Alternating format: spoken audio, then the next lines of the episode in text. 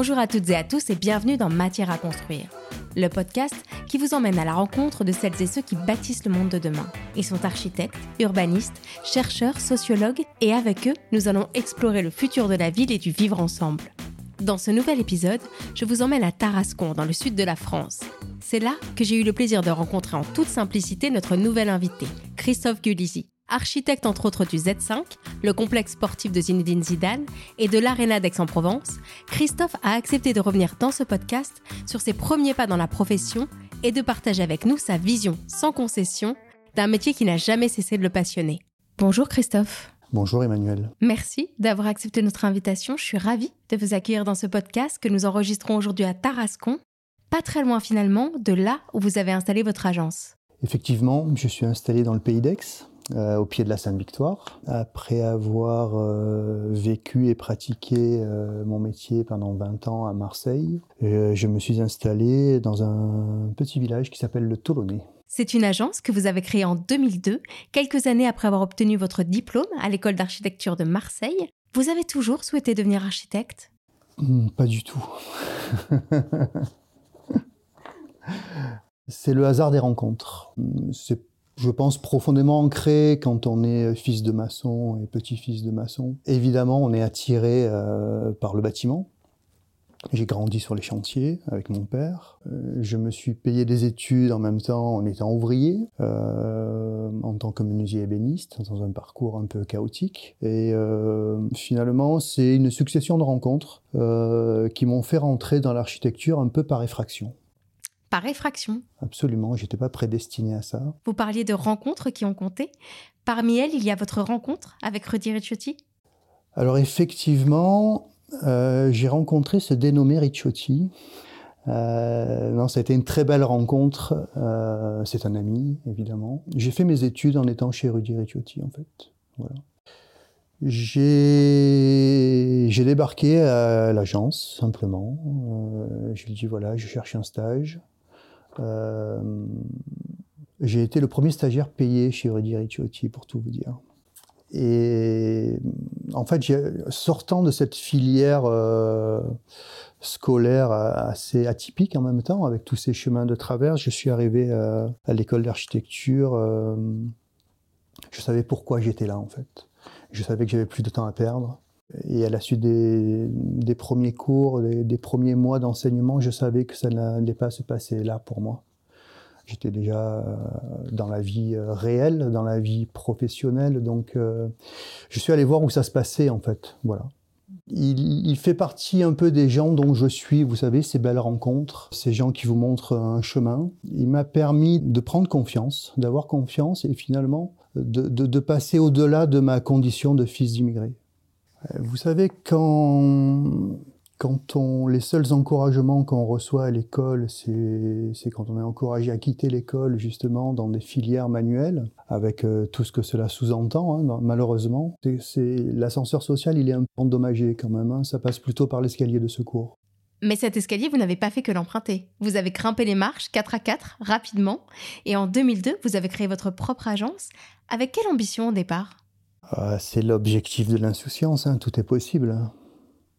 C'est l'objectif de vivre euh, librement. Euh, donc je démarre cette aventure avec des bâtiments sportifs. Euh, en 2004, euh, je fais un coup de com. Je, je propose à la ville de Marseille l'extension et la couverture du stade Vélodrome. Donc vous savez qu'à Marseille, c'est une religion, le sport. hein. Et donc voilà, ça m'a fait de la communication en fait sur le thème du sport, et c'est comme ça que la famille Zidane entend parler de moi, et donc je rencontre Dieu. Euh, et on livre le Z5 à, à Aix-en-Provence en 2011. Euh, ça a été une merveilleuse aventure. Justement, quel est le point de départ de la conception d'un projet? Ça commence par l'écoute, ça commence par la compréhension de- des attentes du maître d'ouvrage.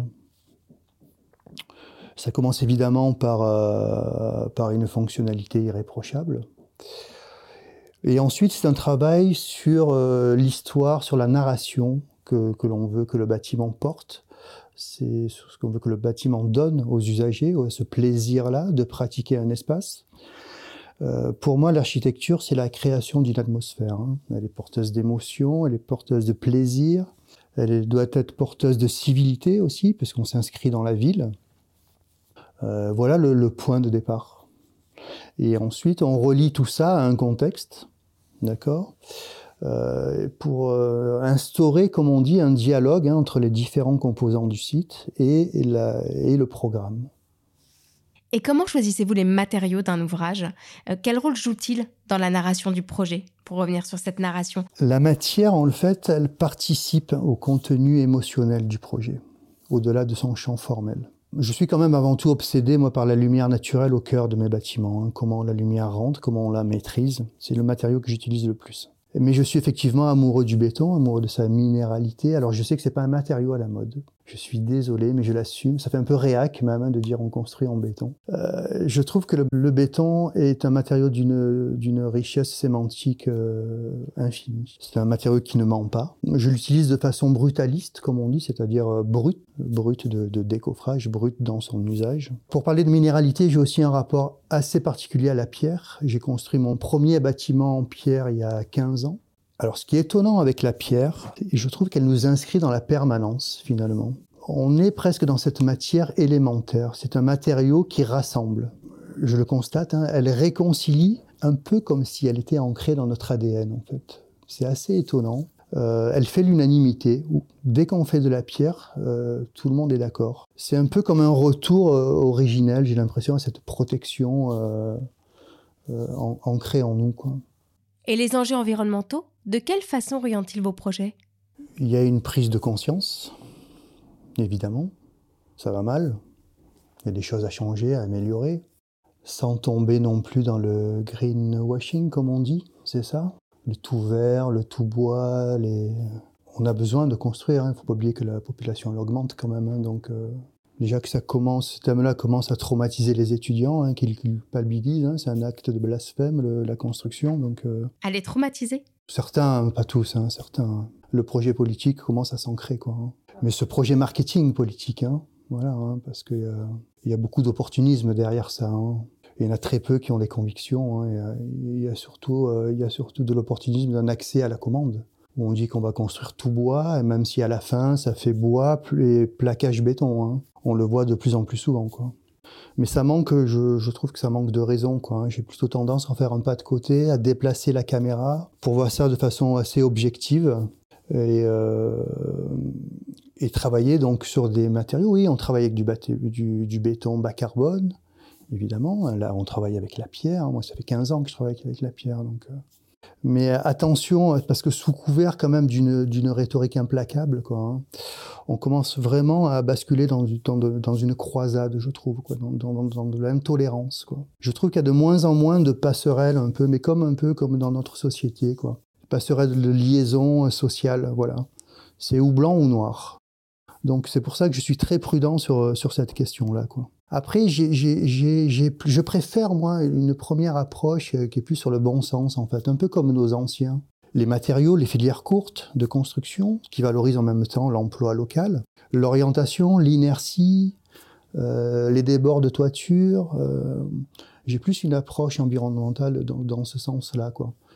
Plutôt que de faire venir du bois de Pologne et de construire en bois au bord de la Méditerranée, je trouve que c'est une hérésie. Voilà, et que c'est une imposture intellectuelle totale. Quoi. Voilà. Donc, euh, sinon, nos anciens, ils auraient déjà construit en bois hein, au bord de la Méditerranée, mais vous avez remarqué, on est plutôt minéral. En baladant sur votre site, j'ai découvert euh, votre lettre de mission. Euh, moins de signes, plus de sens. Vous pouvez nous en parler? Moins de signes, plus de sens, c'est en fait le, c'est le titre de mon discours d'intronisation à l'Académie d'architecture. En fait, ça interroge, euh, ça revient un peu à tout ce qu'on est en train de se dire hein, depuis tout à l'heure, ça interroge le sens des choses que l'on fait, l'être et le paraître. Hein. Plus exactement, c'est, l'ordre de l'apparence ou celui de, l'essence. Cette quête de sens est aussi pour rompre avec ces chimères euh, voilà, qui érigent un peu les constructions en, en stratégie publicitaire ou en stratégie politique, justement. Euh, cette architecture un peu internationale, vous savez, dénuée, décontextualisée finalement, euh, détachée, euh, détachée de la matière. Hein. On est sur des façades lisses, sur du verre miroir. Euh. Alors ce sont certes des ouvrages d'une technicité remarquable, hein, mais qui refuse un peu, euh, qui refuse un peu le vieillissement. J'ai l'impression, qui refuse un peu notre condition de mortel. Donc, euh, il faut intégrer quand même cette condition-là. Mais je trouve que c'est pour éviter de, produire et d'offrir surtout des bâtiments sans âme. Quoi. Pour faire simple, moins de signes et plus de sens, ça veut dire moins de bling bling et moins de blabla. Voilà ce que ça veut dire. Quelles ont été vos sources d'inspiration? Est-ce que plus jeune, vous avez des modèles qui vous ont inspiré? Euh, étudiant, euh, j'ai été, oui, j'ai été percuté par certains, certains bâtiments ou certains architectes. Ouais. Je, je, citerai euh, Luis Barragan, un architecte mexicain, euh, qui synthétise, en fait, c'est une synthèse entre l'architecture vernaculaire et l'architecture moderne. Euh, avec toujours une justesse volumétrique euh, et spatiale. Euh, je citerai aussi Lina Bobardi, une architecte brésilienne. On est en, je sais pas pourquoi, on est en Amérique du Sud. Elle est née à Rome quand même. Euh, c'est une architecte majeure hein, du, du, mouvement moderne. moderne pardon. Elle, elle, a, elle, a, associé dans sa démarche le, le rationalisme du, du, moderne et, et pareil la, la, plasticité de l'art vernaculaire de, de son pays ça a été, ça a été euh, vraiment un électrochoc. Dans un autre registre, il y a aussi Architectonica, dans les années 80, hein, le bâtiment Atlantis, où là, je me suis dit, waouh, tout est possible en fait, quoi. Tout est possible et ça donne du plaisir. C'est pas uniquement, euh, pas uniquement répondre à une fonction, quoi. Et euh, ça a été vraiment un électrochoc et, le, et, ça a été le déclic, le point de départ de cette envie d'aller plus loin et, et d'explorer un peu ce, ce métier, quoi, ce, cette expérience.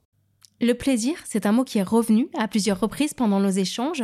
Le plaisir qu'on donne, mais j'imagine aussi le plaisir à faire, le plaisir à partager. Euh, c'est un bon résumé? C'est totalement ça. C'est... Je, je, ne le conçois que, que, dans, que dans ces conditions. Quoi. Ça évite d'avoir des projets qui sentent la transpiration quand même. Hein. Être dans le plaisir, euh, on peut en donner qu'à cette condition-là. Euh, ça ne veut pas dire que c'est pas un métier qui est dur, qui est pas, qui donne pas de l'anxiété. On dit que l'art est un anti-destin aussi. C'est un peu aussi l'objectif de, de s'ancrer, voilà, dans notre société. Et par ce métier, par cette passion, c'est aussi euh, donner du plaisir aux gens. C'est un métier très généreux. C'est pas uniquement un, un projet. Euh, c'est un projet complexe, bien sûr. Hein. C'est un projet, euh, c'est un métier holistique hein, et sociétal porte beaucoup de responsabilités, mais euh, c'est un projet au-delà de cette complexité-là, hein, qui, qui, fait partie de, de notre quotidien. C'est aussi à nous de, déjouer tout ça, toute cette complexité, tous ces problèmes, et d'aller chercher la, la, quintessence du projet, c'est finalement magnifier euh, la contrainte pour, euh, pour donner du plaisir aux gens qui vont pratiquer euh, ces espaces. Le travail cache le travail. Merci Christophe pour cet échange. Matière à construire est un podcast produit par le groupe NGE.